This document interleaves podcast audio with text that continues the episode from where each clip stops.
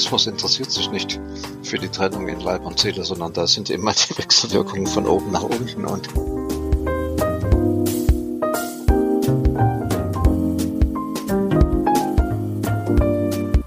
Hallo und herzlich willkommen im Sinneswandel Podcast. Mein Name ist Barilena Behrens und ich freue mich, euch in der heutigen Episode zu begrüßen.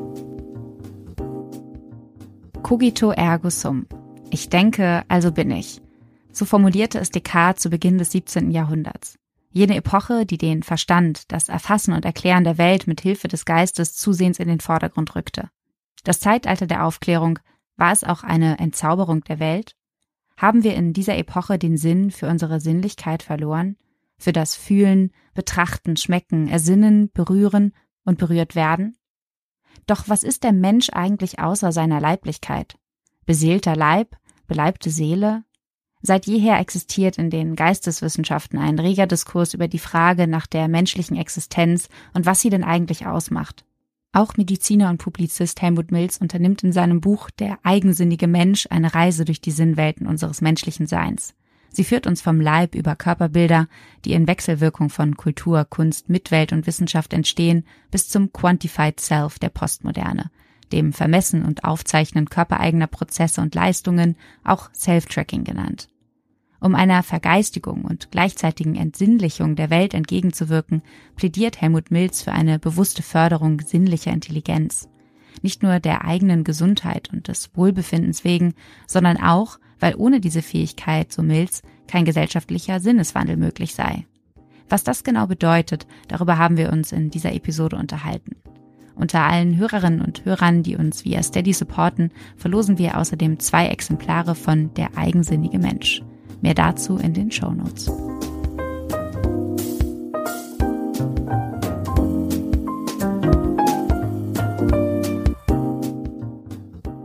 Ich habe festgestellt, obwohl sich dieser Podcast Sinneswandel nennt, existiert bis zum heutigen Tag, also bis zu dieser Aufnahme, keine einzige Episode, die von Sinnlichkeit handelt. Und dabei ist die sinnliche Wahrnehmung ja eigentlich ein, würde ich sagen, ganz zentrale, eine ganz zentrale Eigenschaft unseres Menschseins.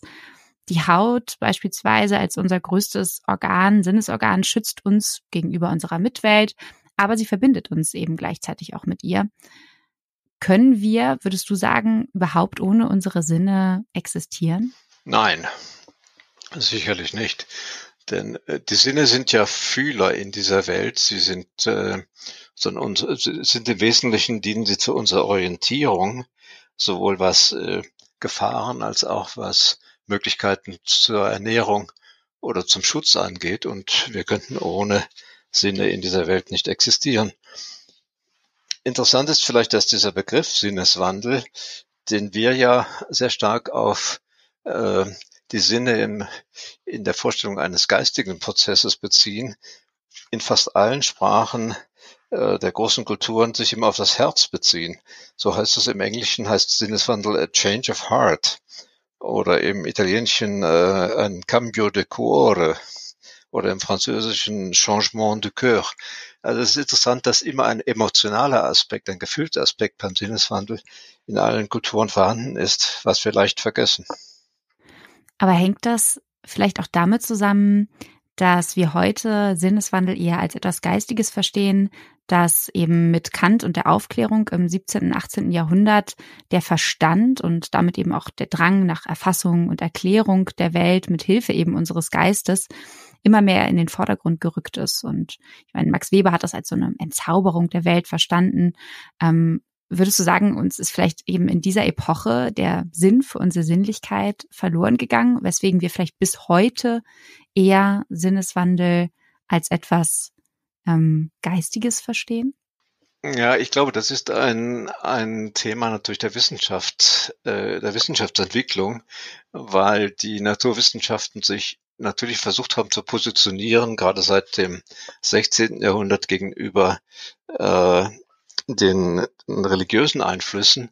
Man kann das zum Beispiel festmachen an der Entwicklung der Anatomie, die ja bis zum 16. Jahrhundert fast verboten war. Es gab ja keine Erlaubnis zur Leichenöffnung und Leichenexploration, bis dann im 16. Jahrhundert das passierte und man sozusagen das mysteriöse Innere nach außen kehrte.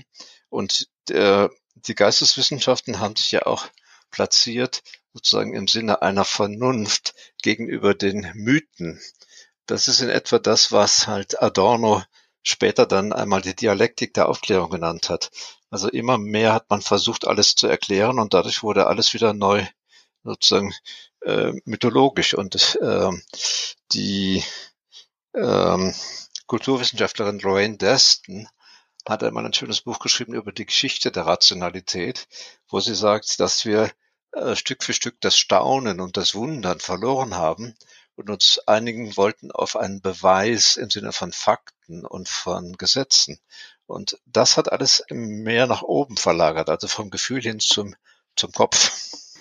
Und was ist dann für dich so das, was die Sinne eigentlich auszeichnet? Was die Sinne auszeichnet, ist, dass sie sich in alle Richtungen bewegen. Es, wir äh, sprechen ja klassischerweise immer von den fünf Sinnen, also von den fünf nach außen gerichteten Sinnen. Du hast die Haut erwähnt, den Tastsinn, das Sehen, das Schmecken, das Riechen, das Hören.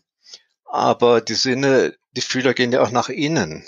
Also sie, sie informieren uns beständig über das, wie wir uns im Raum befinden, dass wir uns bewegen oder stillstehen, ähm, wo Enge und Weite ist. Sie vermitteln uns ein Gefühl der Funktion der Organe, auch wenn das nicht bewusst geschieht. Ja, das Herz schlägt, wir atmen, die Verdauung geschieht. All diese vielen Prozesse werden zwar im Gehirn koordiniert, aber nicht vom Gehirn aus ähm, angeleitet, sondern sie geschehen als leibliches Geschehen, als lebendiges, als Leben. Aber können uns nicht auch unsere Sinne täuschen? Also braucht es nicht den Verstand sozusagen noch einmal als ähm, ja als Beobachter der Sinne und als vielleicht Einordnung? Absolut, absolut.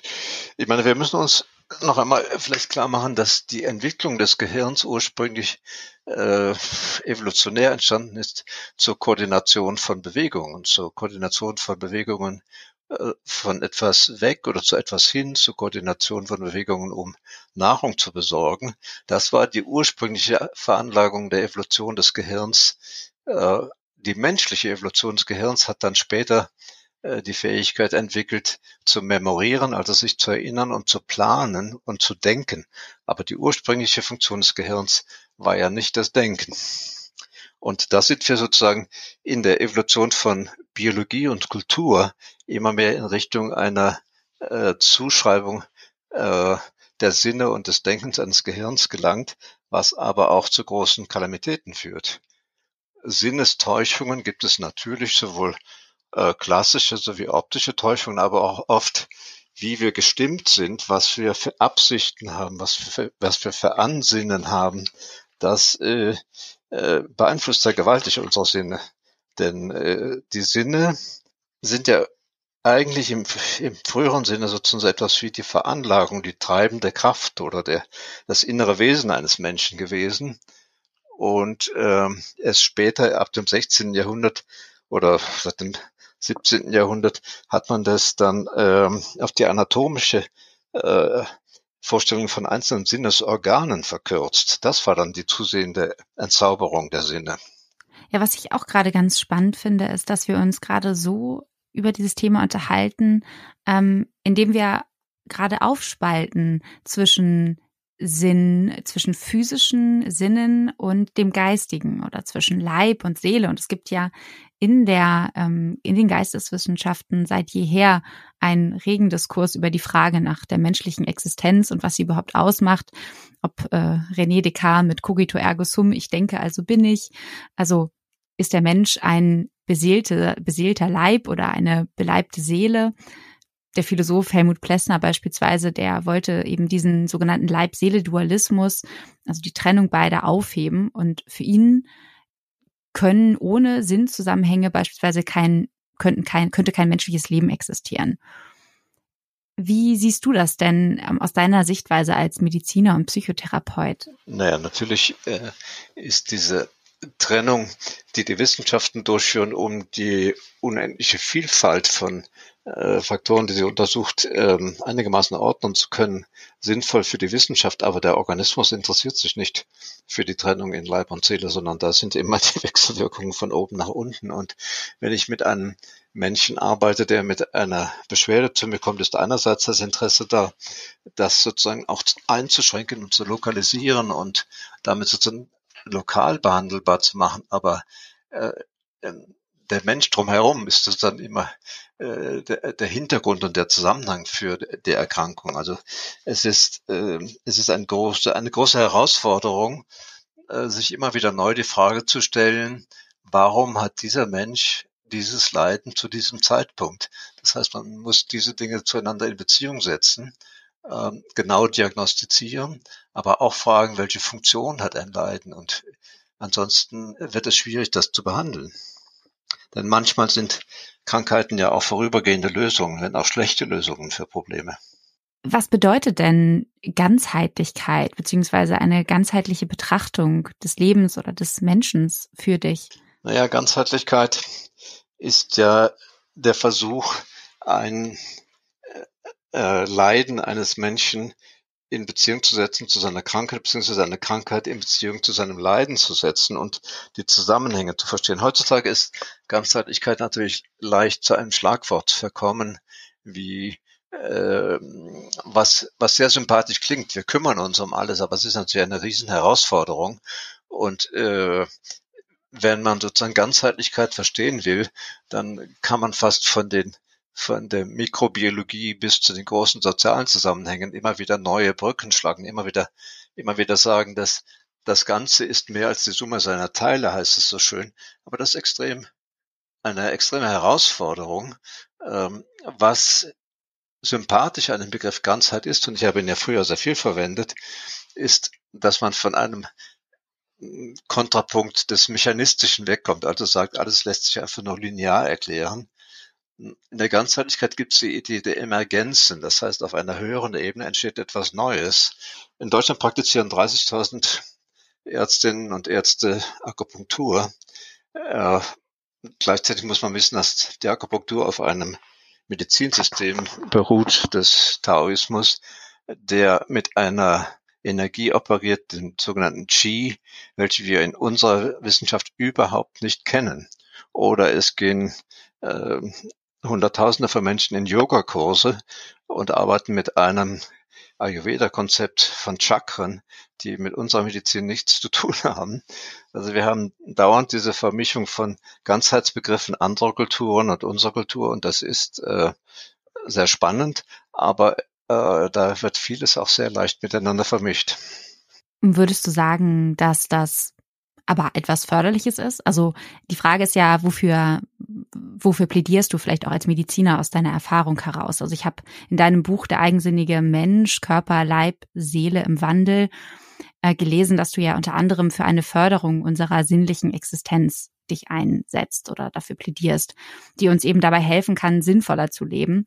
Ähm, und ich stelle mir jetzt die Frage, hängt das auch damit zusammen, dass du in der heutigen Zeit eine ja, ich sag jetzt mal, Entsinnlichung und eine Vergeistigung wahrnimmst, vielleicht auch durch Prozesse wie Quantif das Quantified Self, also dass wir immer mehr uns als unseren Leib auch als etwas begreifen, unseren Körper als etwas, das schafft und dass wir vermessen und dass wir in Zahlen ähm, behandelbar machen müssen, weil uns das vielleicht auch suggeriert wird und eben leistungsfähiger machen kann.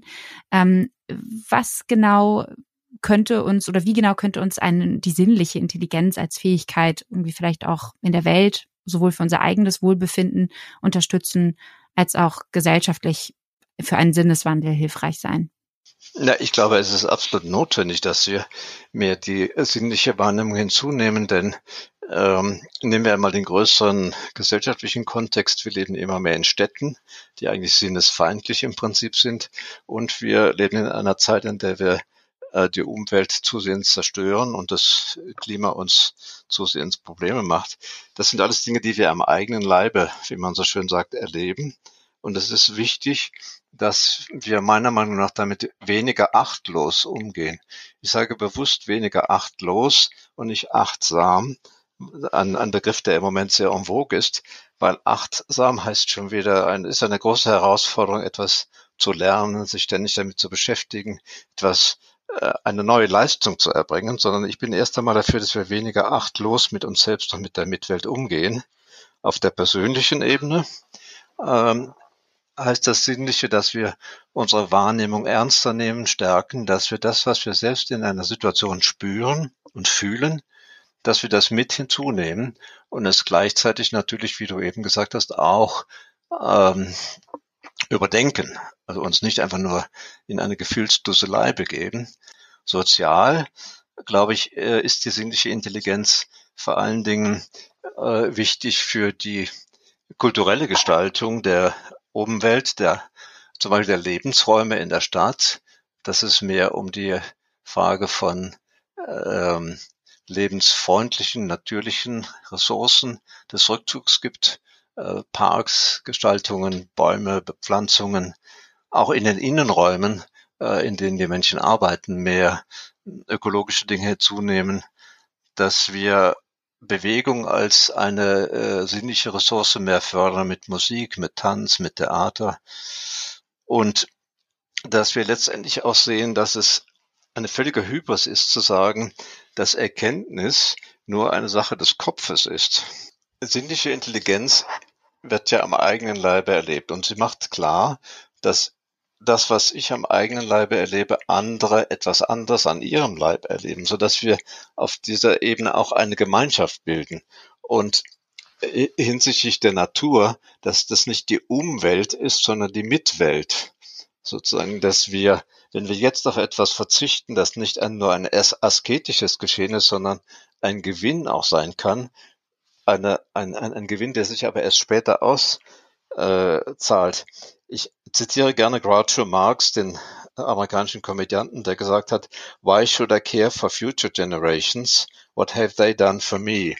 Das ist natürlich sehr zynisch gemeint oder sagen wir mal sarkastisch, aber es ist so, dass wir mit den Sinnen die Welt erfahren, dass wir mit den Sinnen die anderen Menschen erfahren und dass wir mit den Sinnen unsere Mitwelt erfahren. Und das sind so zentrale Dinge, die über das Denken hinausgehen, die uns ganz andere Möglichkeiten eröffnen, einer ökologischen und auch einer äh, soziokulturellen Wende, eines wirklichen Sinneswandel, der sich nicht schlagartig, sondern vielleicht schrittweise oder langsamer vollzieht, der aber uns als gesamte Menschen mit einbezieht. Vielen Dank, Helmut Milz. Ich kann auf jeden Fall allen Hörerinnen und Hörern, die sich für das Thema interessieren, sehr empfehlen, einmal in deinen Vortrag äh, zum Thema Sinneswandel reinzuhören.